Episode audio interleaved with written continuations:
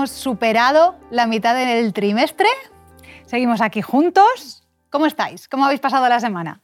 Muy bien, gracias. Estupendamente. Encantados de volver a vernos y además dispuestos con el deseo de volver a encontrarnos y tener una nueva lección juntos. Perfecto, pues vamos a seguir hablando de Abraham. Nos quedamos la semana pasada, terminamos comentando el encuentro entre Abraham y Melquisedec. Y después de eso viene un capítulo muy importante en el que Dios le promete a Abraham que le va a dar un hijo. Ya le había dicho antes que le iba a dar una gran descendencia, que le iba a dar una tierra para su descendencia. Pero aquí le concreta un poco más esa promesa. ¿Mm? Tenemos a, Dios que le dice, mm, no temas, es muy bonito, en el versículo 1 dice, no temas Abraham, porque yo soy tu escudo y tu recompensa será muy grande. Y Abraham le contesta, pero ¿de qué me va a servir la recompensa si no tengo hijos?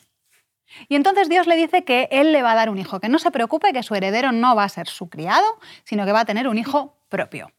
Y esa promesa de Dios se sella con una ceremonia un poco extraña que igual pues ahora nos, resulta eh, chocante, porque además no aparece algo, creo que no aparece nada eh, así similar en otras partes de la Biblia. ¿Te gustaría comentarnos un poquito, Roberto? Sí, es, realmente es un, pacto eh, excepcional, ¿no? porque como tú has dicho muy bien, no aparece en otras partes de la Biblia y tiene ciertos elementos, como pasar por en medio de los animales, como que fueran cortado cortados en partes, que a veces ha llevado a discusión a aquellos que han estudiado el texto y a pensar exactamente qué características o, con qué podría encontrarse referencia en otros pueblos o en otros pactos. ¿no?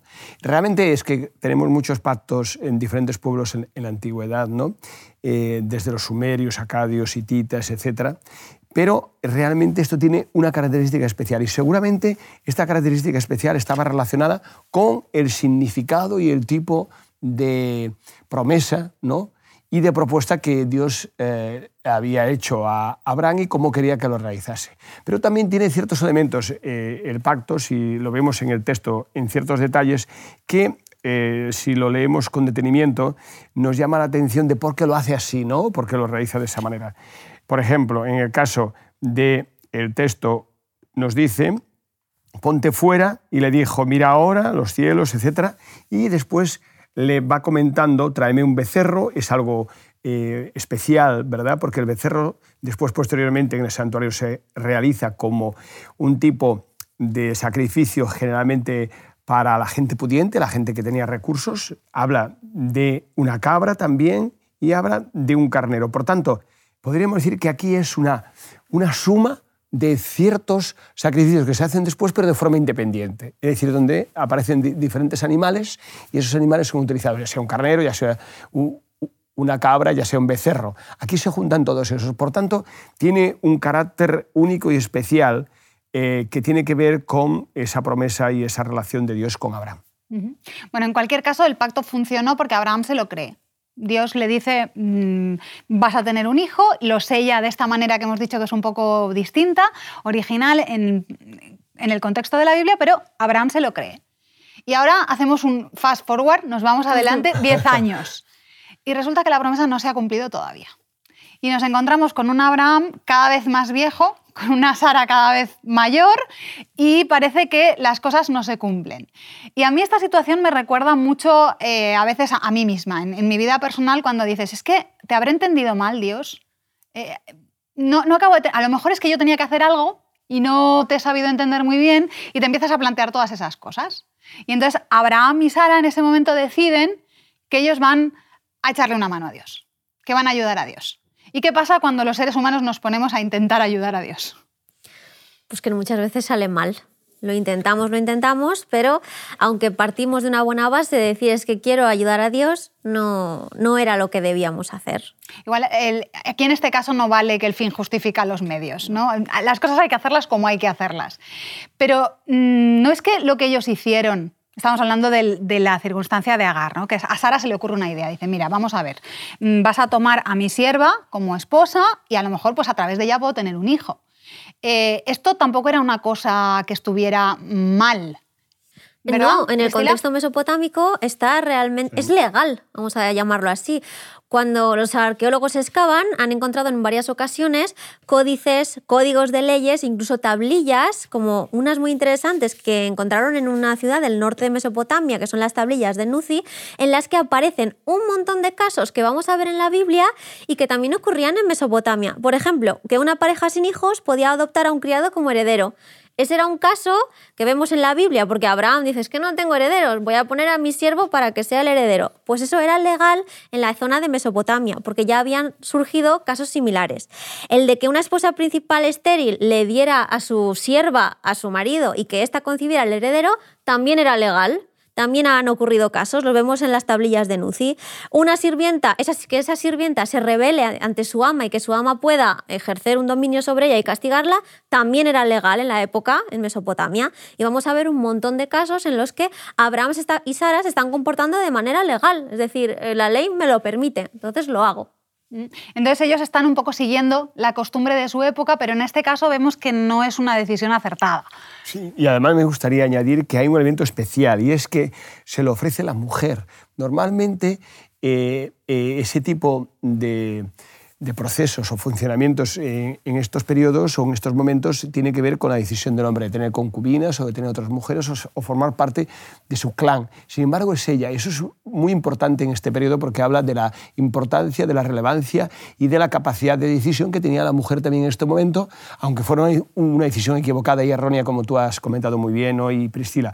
La cuestión es que eh, hay algo especial y es eh, la capacidad y la importancia que tenía en ese clan y con eh, respecto a él su, mujer, de intervención que tenía en decisiones importantes como estas. Mm, Es cierto.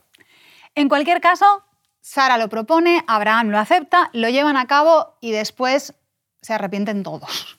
Eh, acaban habiendo pues, problemas familiares que se van, luego van a, van a continuar en el futuro, van a dar lugar incluso a, a luego problemas entre sus descendencias. Va a haber ahí toda una serie de consecuencias que se las hubieran ahorrado si simplemente hubieran confiado un poquito más en Dios.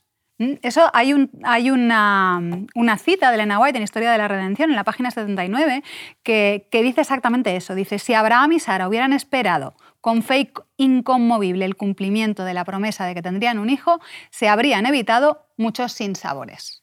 ¿Mm? Y eso me parece que es una lección que seguro en la actualidad nos puede servir a muchos de nosotros. Que a veces el hecho de esperar un poco más y seguir confiando en Dios nos ahorraría problemas. Pero vemos que en la Biblia, pues bueno, estas personas son humanas, actúan según las, las leyes de su época, las costumbres de su época, meten la pata, pagan las consecuencias y a pesar de eso, la voluntad de Dios se cumple. Sí, lo que es bastante extraño y lo que nos da al mismo tiempo mucha esperanza, que a pesar de que el ser humano pueda meter la pata, el plan de Dios va a seguir adelante. Y si continuamos en la historia y avanzamos un poquito más, nos encontramos con, con una- con un episodio que es muy interesante, en el que se les va a confirmar a Abraham y a Sara que efectivamente el hijo va a ser de ellos. ¿vale? Que, que tienen que seguir confiando en el plan original de Dios. Y es un episodio que es muy curioso porque es un momento en el que reciben una visita. Aparecen unos extranjeros y eh, la actitud de Abraham hacia estos extranjeros es, es muy bonita. Muy bien, eh, estaba es, eh, precisamente ahora mirando algún texto sobre eso que estabas comentando muy bien, Noemí, que encontramos en algunos textos posteriores que es realmente extraordinario. La, la consideración que tenía Dios hacia los extranjeros y la importancia y el valor que le daba a la hospitalidad y, la- y al trato con ellos. Por ejemplo, os muestro algún texto de este tipo que es muy eh, extraordinario, como en Éxodo, por ejemplo, 22, 21 al 22, dice al extranjero no engañarás ni angustiarás, porque extranjeros fuisteis vosotros en la tierra de Egipto. A ninguna viuda ni huérfano, que son los otros elementos importantes que continuamente la Biblia repite en muchos sitios, afligiréis, porque si tú llegas a afligirlos y ellos claman a mí, ciertamente oiré yo su clamor.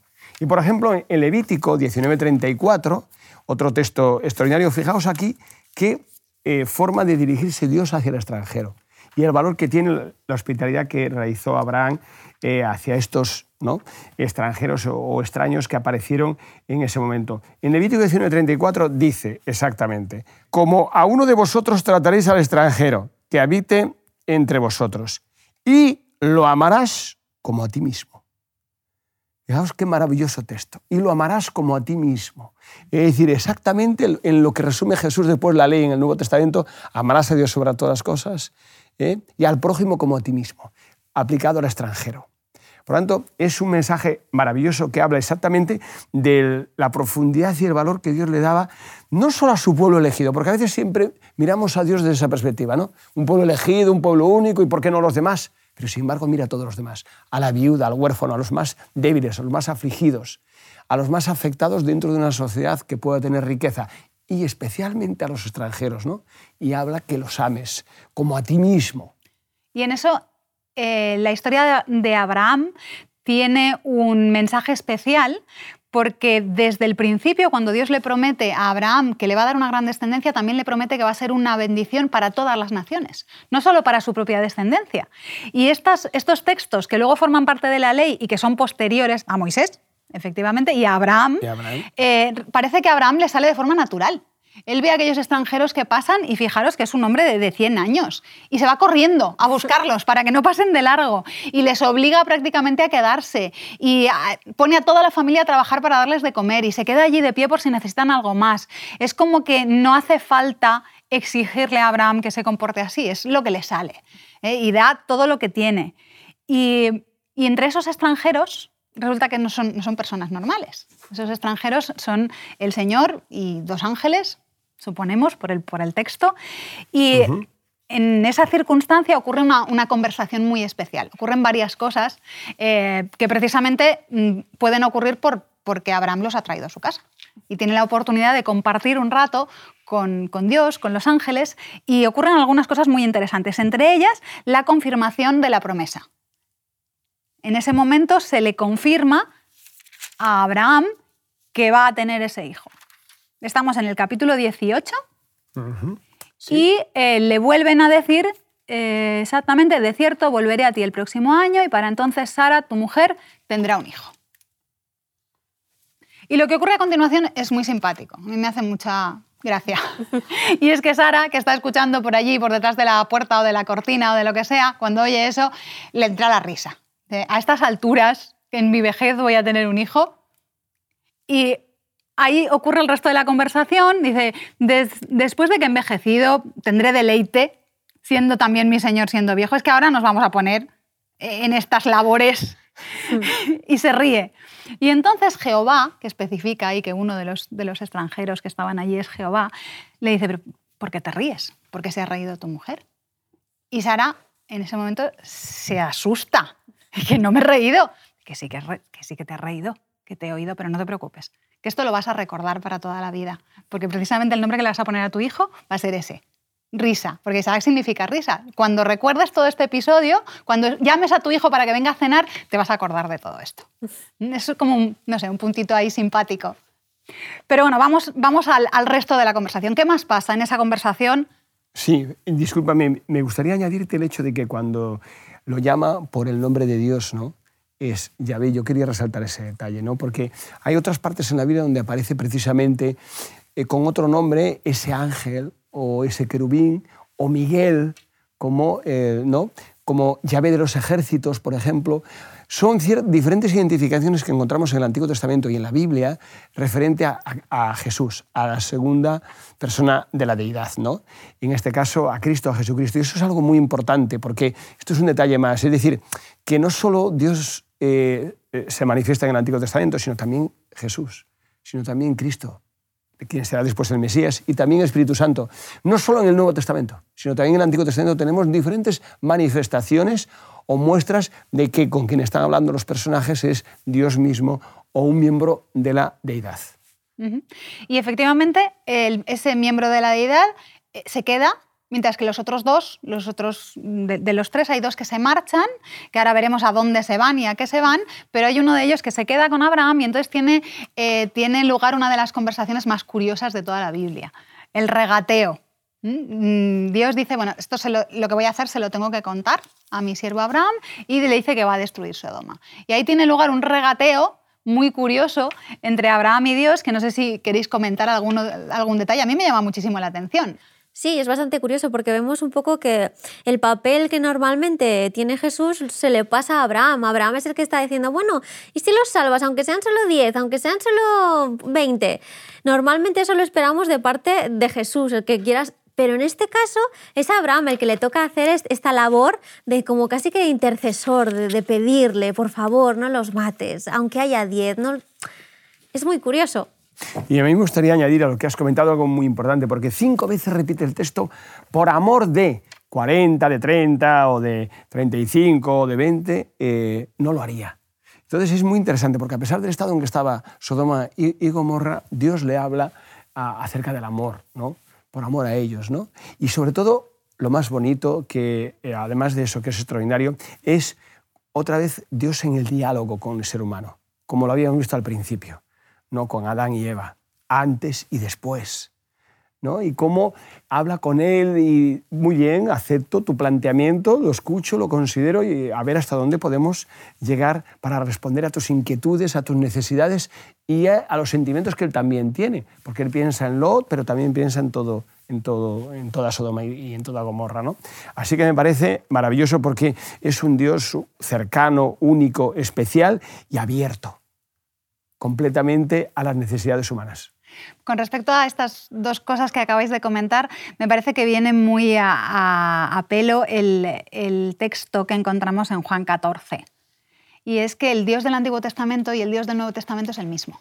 Que el Jesús es el Dios del Antiguo Testamento. Que a pesar de que tiene que hacer esa función extraña de destruir, y ya lo hemos visto en otros episodios anteriores, siempre lo hace como última la última posibilidad que queda y con misericordia y por amor. Y eso se lo dice Jesús a sus discípulos cuando Felipe, eh, Juan 14, 8, Felipe le dice, Señor, muéstranos al Padre. Y ya está, con eso nos conformamos. La respuesta de Jesús se dice, pero tanto tiempo que hace que estoy con vosotros y no me has conocido, Felipe, el que me ha visto a mí, ha visto al Padre. Somos iguales.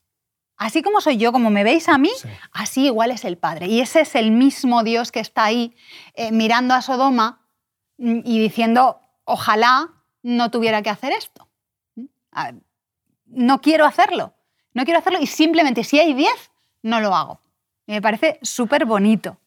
Y hay otro detalle también en el texto que es muy interesante y es el mismo que habíamos visto en la Torre de Babel y es que Dios baja. Aunque podría verlo desde ahí arriba, Dios baja, en este caso además se hace incluso, toma forma personal y se acerca a ver qué es lo que está pasando en Sodoma. ¿Por qué había que destruir Sodoma?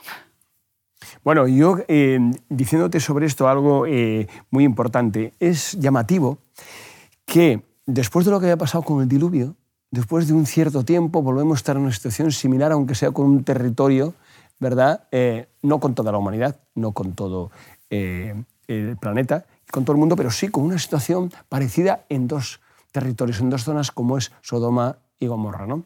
Entonces eso es absolutamente llamativo de nuevo el estado al que habían llegado. Y también hasta el punto que había llegado Lot, porque Lot, eh, para poder contener la inmoralidad que había en Sodoma y, Gomorra, saca a sus hijas, a dejarlas en manos ¿no? de, aquellos hombres si os parece, recordamos un poquito el episodio, por si hay alguien que no, lo, que no lo tiene en este momento presente. O sea, Muy bien. Eh, llegan los dos ángeles a Sodoma. Eh, Lot les dice que pasen a su casa. Es un poco, en eso es un poco como su tío. Sí, sí. les quiere hospedar en su casa. Y entonces vienen todos los hombres de la ciudad, específica desde el más joven hasta el más anciano, y le piden a Lot que saque a los hombres de su casa porque los, quiere, los quieren conocer.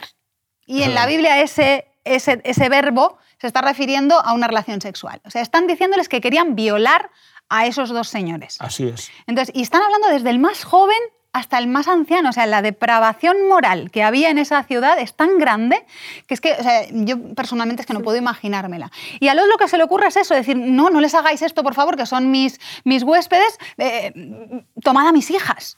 Pero fíjate, Noemí, lo que quería decirte es hasta dónde había llegado también su eh, la influencia. Efectivamente. Gomorra y, y Sodoma habían sido influencers, pero todo lo contrario de Abraham influencers totalmente negativos. Y había llegado a ese punto de entregar a sus propias hijas a lo que podría suceder con ellas por protegerlos. Claro, él veía en esos ángeles veía algo mm, divino, algo diferente ¿no? a lo humano, pero aún así poner en riesgo a sus hijas y que pudieran pasar por imaginaos Sí, sí, abusar de ellas. abusar de ellas, pero múltiples hombres, ¿no?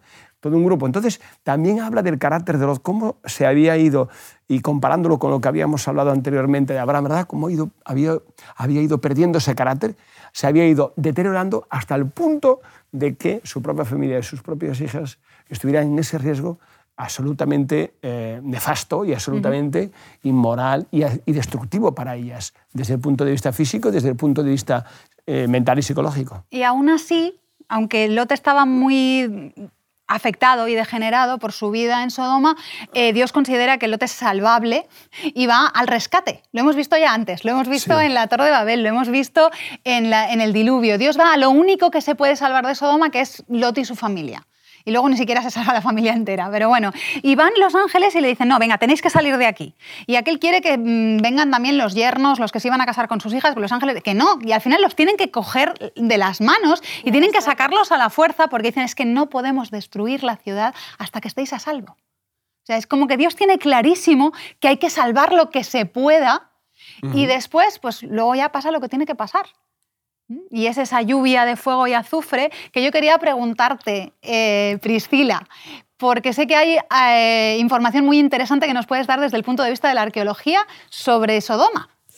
Pues sí, pues ah, ah, es una gran incógnita también en el mundo de la arqueología, se ha intentado localizar y eh, se han llegado a nuevas conclusiones. La verdad es que hay una nueva hipótesis de un señor, un arqueólogo muy bien reputado de Estados Unidos que se llama Steve Collins, ¿vale? Eh, y tiene una, una religión protestante eh, aparte y él llegó a unas conclusiones. Siguiendo el recorrido de la Biblia, se dijo que la Biblia nos da información geográfica muy buena e histórica. Así que él siguió los pasos de Abraham como un buen detective y localizó lo que él cree que es la posible ciudad de Sodoma. Se encontraría en el norte del Mar Muerto y es una ciudad que hoy en día se llama Tel el Hamán. o- Entonces no estaría en el Mar Muerto, que es lo que hemos No. escuchado algunas veces Sí. anteriormente. Esa era una hipótesis, pero si leemos la teoría que nos propone el doctor Collins, la verdad es que tiene muy, buen, muy buena pinta y sí- sigue muy bien la- las- los pasos que da la Biblia de los lugares a los que tiene que ir Abraham, etc. Y nos coloca en el valle del Jordán. Y en el Valle del Jordán está esta ciudad tan importante que sería la de Tel el Hamán, que cerca encontraríamos otras ciudades también importantes de este mismo periodo histórico que nos importa, que es el del Bronce Medio, que serían también de una gran reputación, que tendrían una, una economía muy buena y que serían, estarían habitadas casi que mm, perpetuamente. Dentro de la excavación que se está realizando hoy en día en Tel el Hamán, se nos dice que la destrucción de esta ciudad fue catastrófica, fue un suceso de lo más terrorífico de vuelta, igual que con el diluvio.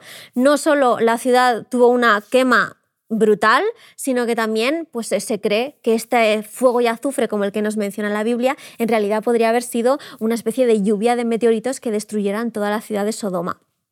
Sodoma, Gomorra, la ciudad también de Adma y Zeboín, todas las que se encontraban en la llanura eh, del Jordán, que como dice el texto también desaparecieron más que Sodoma y Gomorra. Y entonces en esas ruinas han encontrado algún tipo de evidencia de que, de que podía haber sido pues, esa lluvia de meteoritos. Pensemos que, que Moisés cuando está escribiendo esto, pues a lo mejor pues, o tiene la narración de lo que le han contado de lo que pasó, o tiene, pues no sé, algún tipo de visión o algo, él lo está describiendo con palabras que su audiencia pueda, Efectivamente, seguramente ni Moisés conocía el término de meteorito y seguramente aunque lo conociera, puede que los israelitas no. Así que, ¿qué se parece más a algo que viene del cielo con fuego y azufre? Pues eh, lluvia. Entonces utilizo el término lluvia, aunque nosotros hoy en día creemos que podría ser el de un meteorito. Es cierto que nos rompe bastante los esquemas eh, que teníamos mentalmente de la destrucción de Sodoma, pero a decir verdad, encaja muy bien esta nueva teoría. Entonces podríamos casi que decir que se ha localizado en Sodoma y que el texto bíblico nos dice que se destruyó de esta manera y la realidad arqueológica nos dice que sí, que efectivamente la Biblia tiene razón. Pues es muy interesante. Muchísimas gracias, Piscina. Eh, me gustaría terminar simplemente con un apunte a algo que comentábamos anteriormente y que me digáis lo que pensáis muy brevemente porque se nos acaba el tiempo. Eh, hemos hablado antes de, de Sara y ese momento en el que se ríe, que si me río, que si no me río. Hay veces que a los cristianos se nos acusa de ser demasiado serios, de ser gente eh, que, no, que no disfruta de la vida. ¿Es eso lo que nos muestra la Biblia? ¿O hay, hay, un, hay espacio para el humor y para la risa en la Biblia, en la vida del cristiano? ¿Qué pensáis? Más que eso, yo te diría que más que espacio, mm, que más que espacio hay eh, todo un, un programa, un proyecto para eso. De hecho, por ejemplo, un aspecto muy importante que tenía eh, el pueblo de Israel y fundamental era que tenía una cantidad de festividades, de celebraciones festivas. ¿no? Llegaron a ser hasta seis y siete celebraciones anuales. ¿no? Y todas tenían un propósito, además de la alabanza y de encontrarse con Dios, y había canciones y alegría, sobre todo mucha alegría comidas fraternales, eh, comían conjuntamente y eran unas celebraciones maravillosas, especiales, donde toda parte de Israel que podía peregrinaba hasta el santuario, hasta la zona donde estaba situado el santuario, o el templo, o en su momento el tabernáculo, y entonces tenían esas celebraciones. Entonces, el propósito era la alegría. No solo eso, fijaos, por ejemplo, en el caso del sábado, ellos, aunque a nosotros nos parece a veces ver el sábado hebreo, judío, como lleno de restricciones y lleno de reglas, eh, hay muchos aspectos o elementos de alegría durante el sábado que celebran. Y es que la Biblia tiene muchos elementos, y también a ti, Priscila, decir, tiene muchos elementos de humor. ¿eh? y a veces con, con cierto grado de, podríamos decir, un humor con cierta ironía. Por ejemplo, en el caso cuando Dios le habla a Israel y le dice que es, eres una cabra, una cabra montés y una dromedaria ligera. Es una forma de decirle, ¿verdad? Es Qué difícil eres, ¿no? ¿Eh? ¿Cuánto tengo que trabajar contigo? Y en el Nuevo Testamento también tenemos elementos así de humor. A veces eh, Jesús, en ciertas cosas que nosotros vemos en el texto normal, pero que tenía sentido del humor como él lo hacía. Así que podríamos concluir que hay lugar para la risa, para la alegría y para el disfrute en la vida del cristiano. Absolutamente. Pues vamos a seguir disfrutando del estudio de la escuela sabática. Nos vemos la semana que viene. Estupendo, gracias. Te invitamos a tener una experiencia más allá del sábado, convirtiendo tu unidad de acción en una iglesia hogar en donde la Biblia, la oración intercesora, la fraternidad y la testificación sean vuestro estilo de vida. Así experimentaremos un poder renovador en la iglesia y en el cumplimiento de la misión. Suscríbete a nuestro canal de Home Media para no perderte ninguna escuela sabática viva. Que Dios te bendiga.